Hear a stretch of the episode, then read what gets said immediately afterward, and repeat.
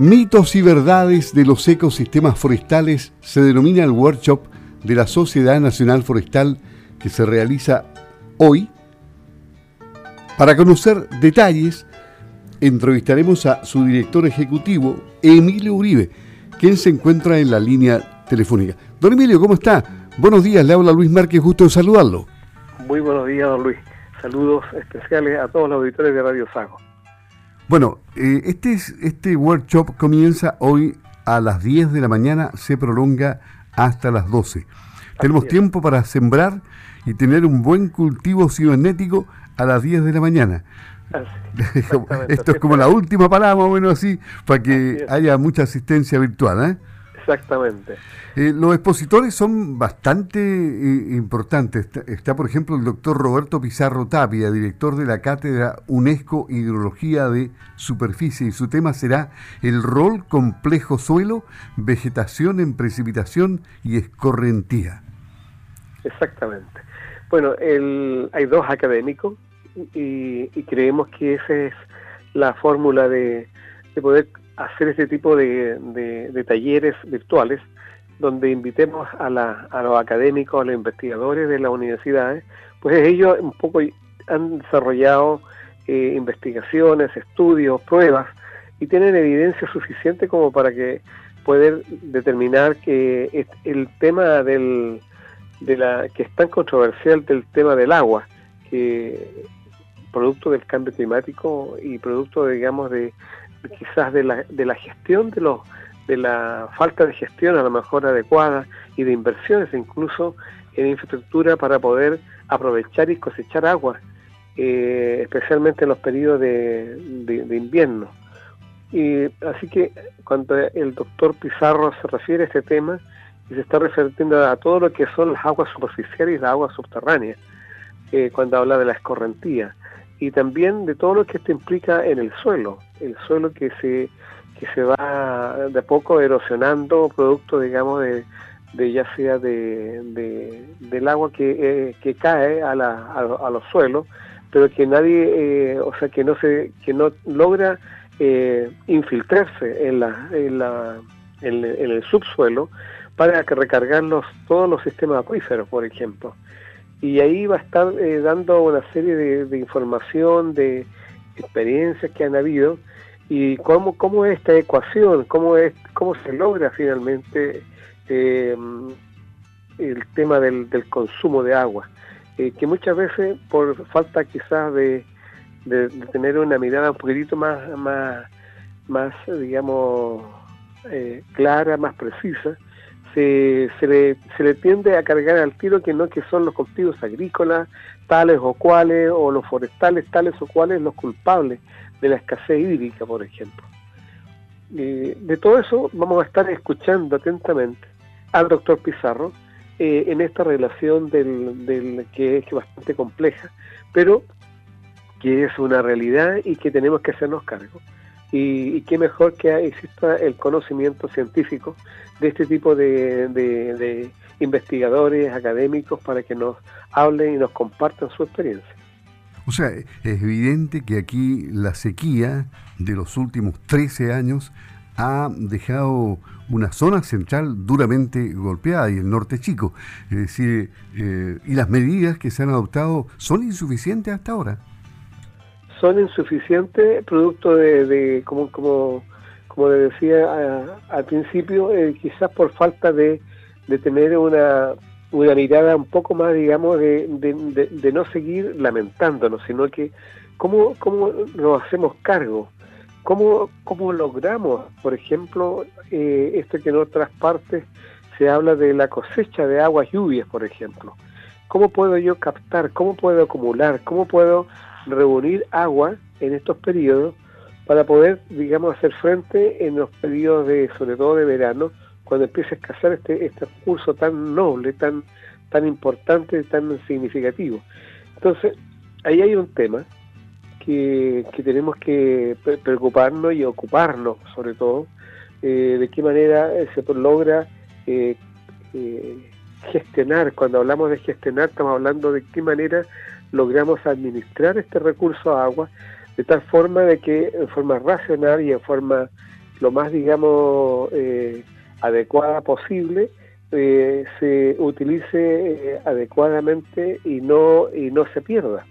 Entonces ahí hay un concepto cultural también y económico y social de qué forma entonces se gestiona el agua, este recurso hídrico, para que no escasee tanto cuando llegan estos periodos de sequía, sobre todo, o derechamente cuando hay mucha eh, demanda por el, por el recurso agua, por ejemplo. Y el doctor Rafael Pizarro Tapia, director de la Cátedra UNESCO Hidrología de Superficie, va a exponer sobre el tema el rol complejo, no, no, perdón, eh, el doctor Rafael Rubilar Pons, que es el codirector de la Cooperativa de Productividad Forestal, va a exponer sobre el tema plantaciones forestales, efectos controversiales en suelos y agua. ¿Cuáles son los efectos controversiales? bueno, los efectos controversiales se tiende a pensar rápidamente que hay algunas especies que consumen más rápido agua y por lo tanto entonces empiezan a, escasear aguas abajo eh, este, este recurso hídrico. Y, pero uno tiene que mirar el, el periodo de crecimiento de los árboles, más o menos en, lo que demora en, crecer y posiblemente en algunas etapas, sobre todo al principio de, de su vida de crecimiento, puede que consuma un poco más agua pero en los 20 años o 15, 20 años prácticamente el consumo es bastante mínimo. Pero las personas algunas veces lo tiende, eh, tiende a pensar de que no, que los culpables de la escasez eh, hídrica no es la sequía, sino que es en las plantaciones. Entonces ahí se produce una controversia eh, por la falta de información, por la falta, digamos, de objetividad que se da, producto de que, bueno, cuando empieza a a producto de la sequía o producto de, todas estas condiciones cambiantes del clima, hace que entonces la gente piense eh, en esto, digamos. Puede ser que no, que son los cultivos A, B, C, en el caso forestal, por ejemplo, son las plantaciones de tal o cual de tal especie en la que prácticamente se lleva todo el agua. Eh, y esas son las materias y esos son los puntos que tenemos que empezar a difundir y comunicar y educar finalmente para que vamos viendo de que no es tan así. Claro, ahora este workshop se denomina Mitos y Verdades de los Ecosistemas Forestales. ¿Cuáles son los mitos? ¿Cuáles son las verdades? Aunque usted ya ha dicho algunas, pero, pero clarifiquemos. Mitos, ¿hay más mitos que verdades o al revés? Yo diría que los mitos se van de a poco eh, en torno al tema del agua, de la escasez de agua, se van en poco eh, tomando como como una verdad finalmente de un mito que empieza a surgir fuertemente, que es eh, esto que hemos dicho, digamos, que por ejemplo que el eucalipto consume mucha agua y por lo tanto entonces es una especie eh, que no se le debe tolerar, que no se le debe eh, cultivar, que no se le debe... Y, y, la verdad que nosotros decimos no, no, que no, que este es un tema de manejo, un manejo equilibrado, un manejo racional, eh, todo esto también tiene mucho que ver con el tema de la densidad eh, de los árboles que se plantan por hectárea también. Entonces ahí hay un tema de que efectivamente al principio se plantan, por decir, eh, 500 individuos, 500 arbolitos al principio, pero después se van entresacando y se van haciendo este manejo silvícola que se llama, de podar y ralear la superficie de tal manera de sacar buenas fibras, buenas maderas. Eh, pero eh, en algunos casos, que por falta quizás también de, conocimiento, se plantan no 500, sino que se plantan 1000.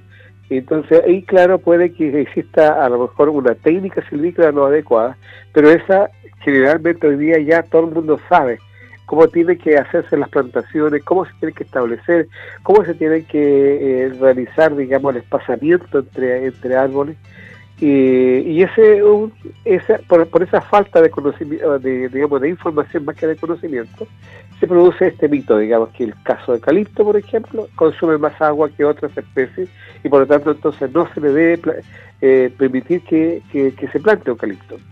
Pero es una especie muy noble que se necesita especialmente para algunas eh, producciones como por ejemplo eh, para celulosa, para fibra textiles, por ejemplo, el eucalipto es muy, muy eh, recomendable, por ejemplo.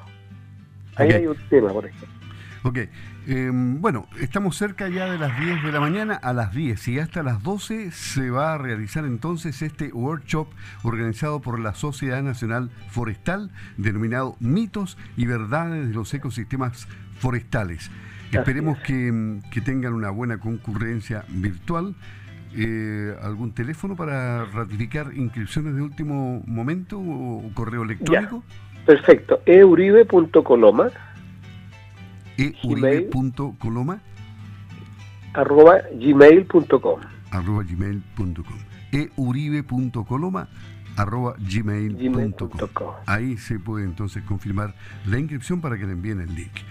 Le agradecemos mucho a Emilio Uribe, director ejecutivo de la Sociedad Nacional Forestal, el que nos haya conversado sobre estos temas que se van a exponer latamente luego entre las 10 y las 12 en el workshop, en el workshop que mm, se va a desarrollar con este interesante tema, mitos y verdades de los ecosistemas forestales.